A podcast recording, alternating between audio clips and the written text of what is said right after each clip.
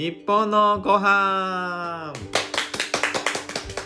この番組は日本のご飯について、えー3人の専門家がそれぞれいろんな意見を話し合うという番組です私司会で管理栄養士動物占いは羊の丸尾ですよろしくお願いしますはい、私日本料理の料理人で動物占いはゾウの臼井花子です。よろしくお願いします。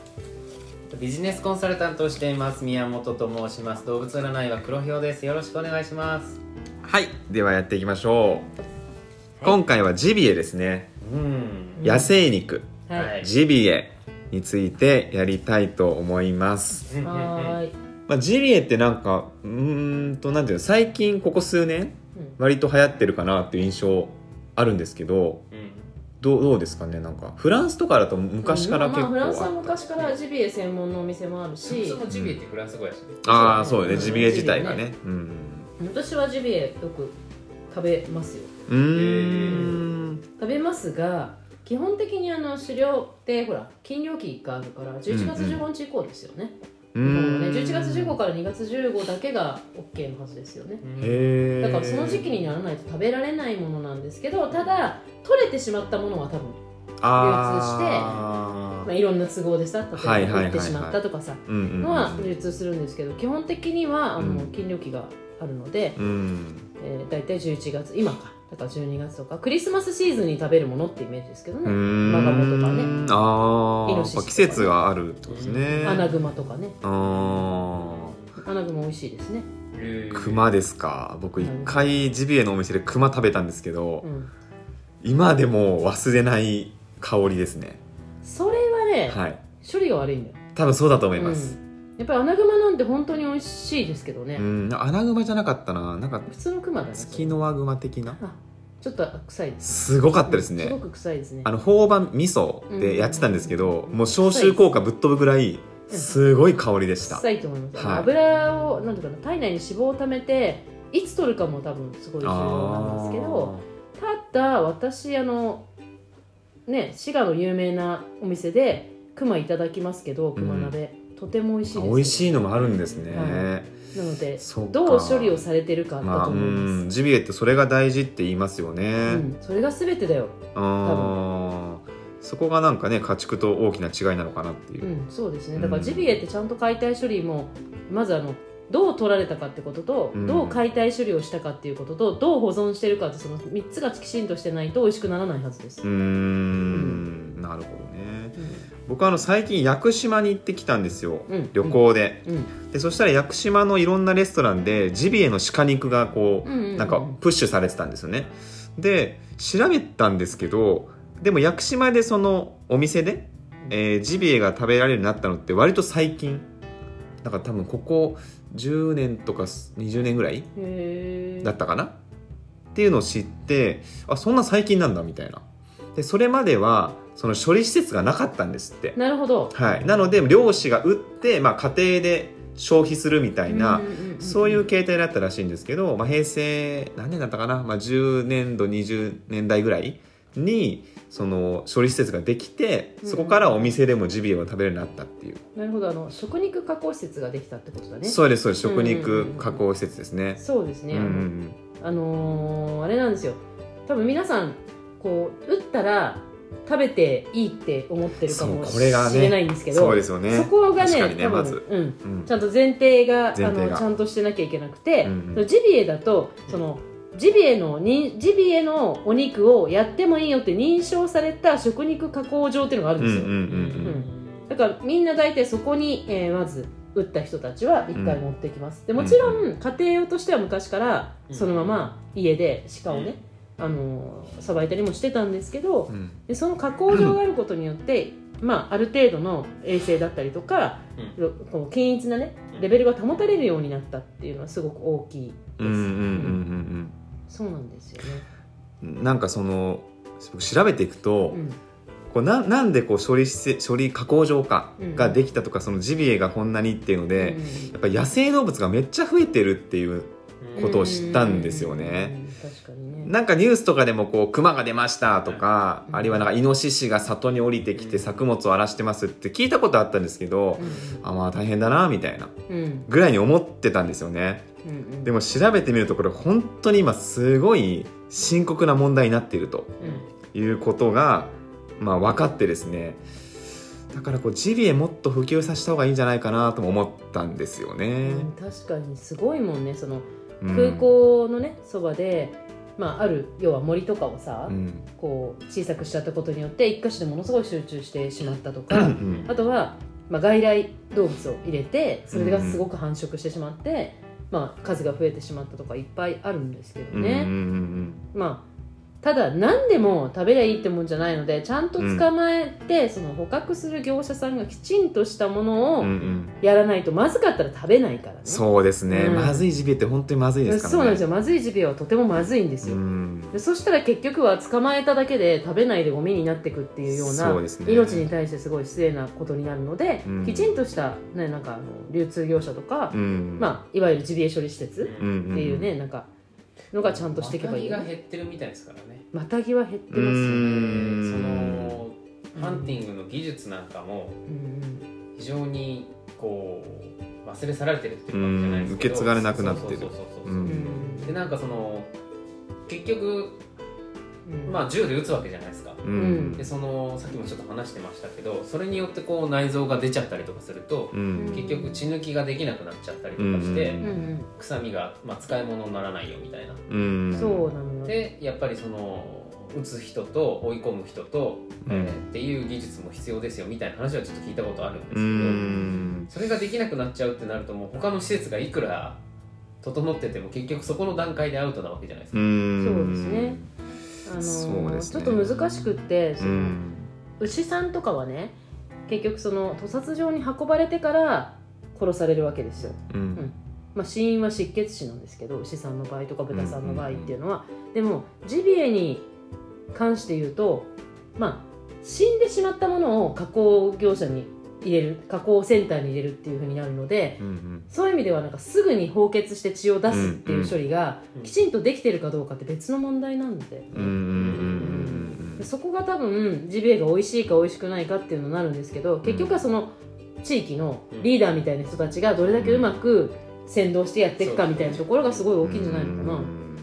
うんですね。なんかやっぱジビエ相当難しいっていう意見もあって、うん。まあ、今野生動物が増えてるんですごい駆除をしてるんですよ、うん。まあ、それも国が推し進めていることなんですけど、でその、まあ、駆除を含めたですね含めた狩猟で仕留められた動物の、まあ、獲物のうち実際食用になってるのって1割にも満たないっていう、ほとんどはもう廃棄うんされている。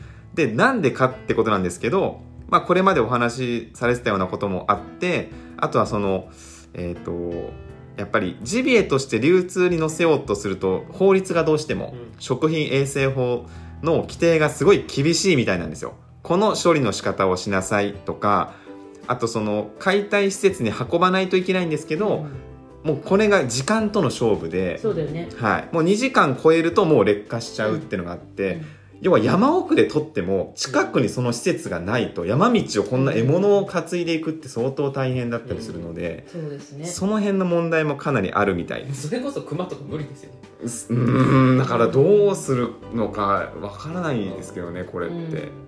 まあだからいまだにその食肉加工場じゃないところでさばいてるところもたくさんありますよ。うーん。もちろん。直接持ってきてねあの、うん。やる方もいますし、ううんんただやっぱりそれも信頼関係で料理人さんがもちろん解体するところもあるので、うん。ジビエに関して言うと小さい要は大きくなないものもいっぱいあるわけですよ。あー。熊とか大きいですけどアナグマとかはもうこのね5 0ンチもない、うん。そしたらそのまんま血抜きされた状態で、うんうん。あのマタギの人が持ってきて後の処理は全部お店でやるっていうところももちろんあるわけですよね、でそういう意味で牛みたいに絶対加工場じゃないとできないとか、うん。熊みたいにっていうことじゃないんだよその分だからあれですよね。よりなんていうか責任が求められるっていうかちゃんとした処理をしないと、うんやっぱ衛生面とかは家畜よりももしかしたらねないろんな菌持ってるかもしれないしっていう。なんかまあ賛否両論あって確かにいろんな菌を持ってたりいろんなものを食べてる反面、ん。まあ薬は使ってね食べてないっていう。うんストレスもまあストレスがあんま少ないだろうし。生きてるっていう意味では、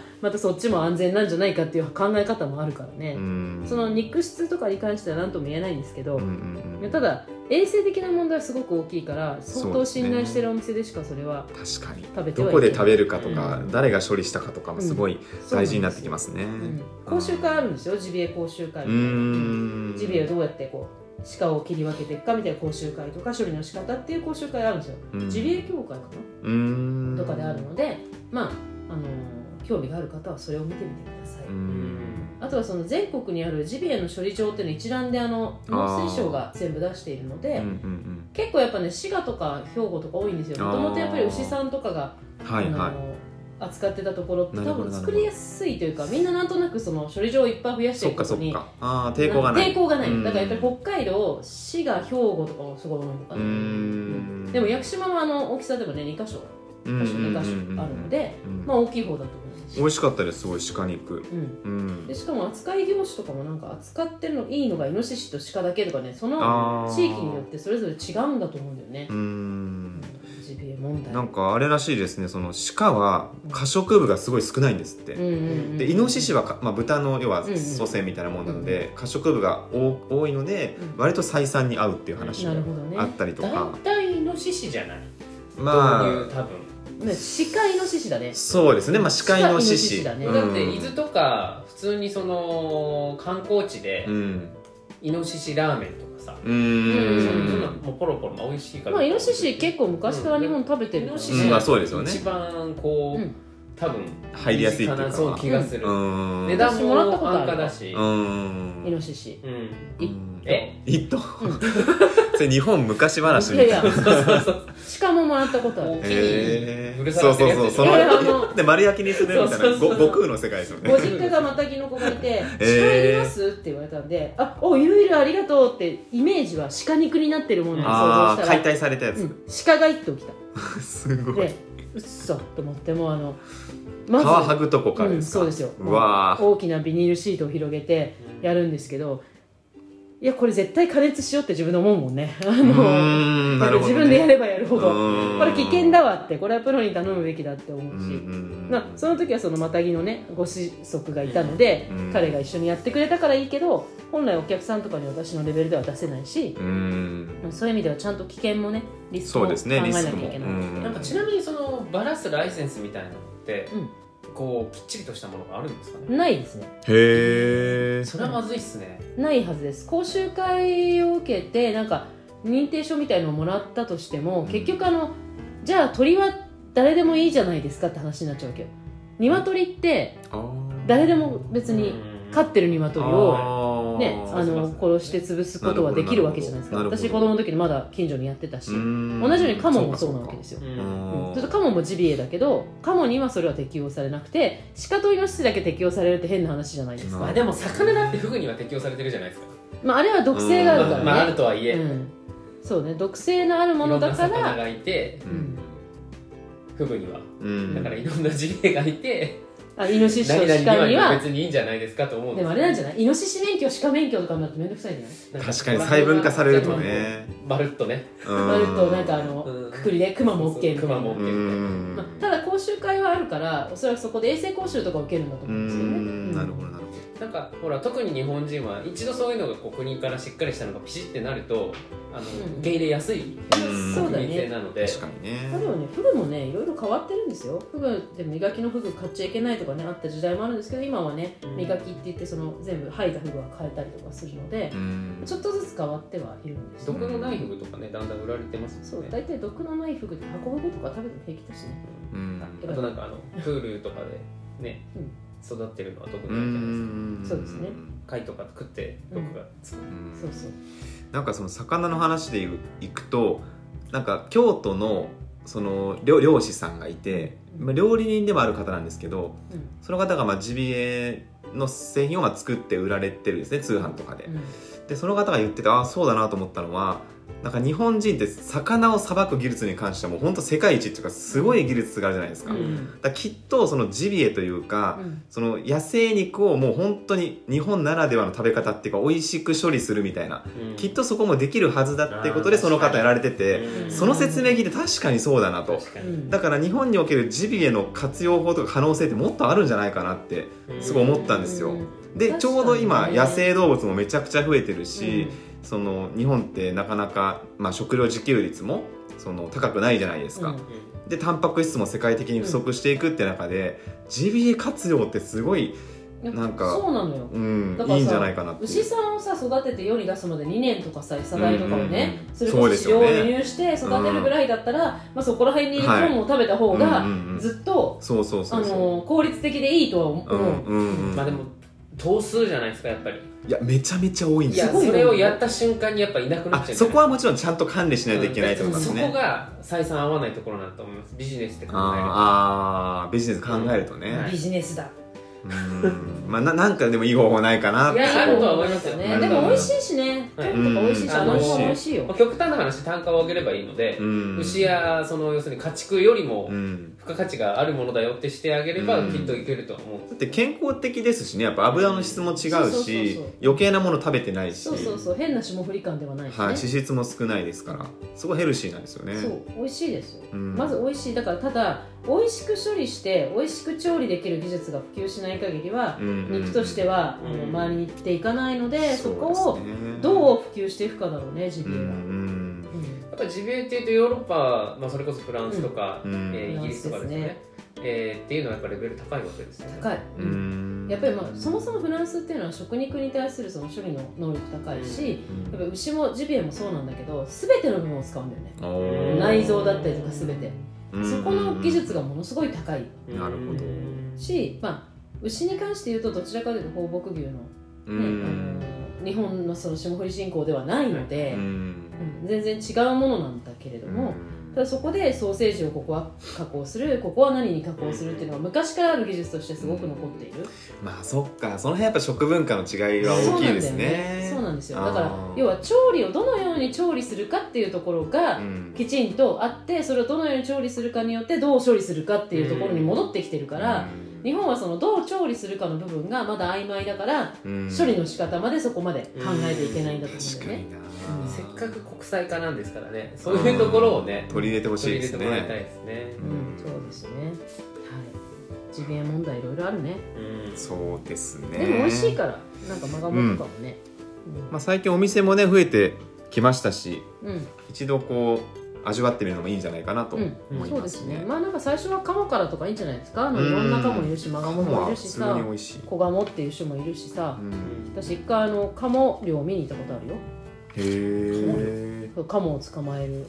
カあれはっ罠ですか？あのそう。鉄砲で撃っちゃうと血が回っちゃうんですよ。うんでそうすると価値が下がるのであの日本ってあの霞網をかけちゃいけないんですよ。うん。霞網ってこうなんていうの？この空空気中にうんこの中にこう網をかけちゃうといろんなあの取っちゃいけない鳥とかも引っかかってしまうのであれが違法なんですよ。